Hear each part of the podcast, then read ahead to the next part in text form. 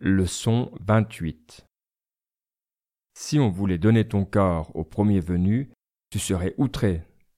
Pourtant, tu confies ton esprit au premier venu, et, lorsqu'on t'insulte, tu laisses tes pensées devenir confuses et bouleversées.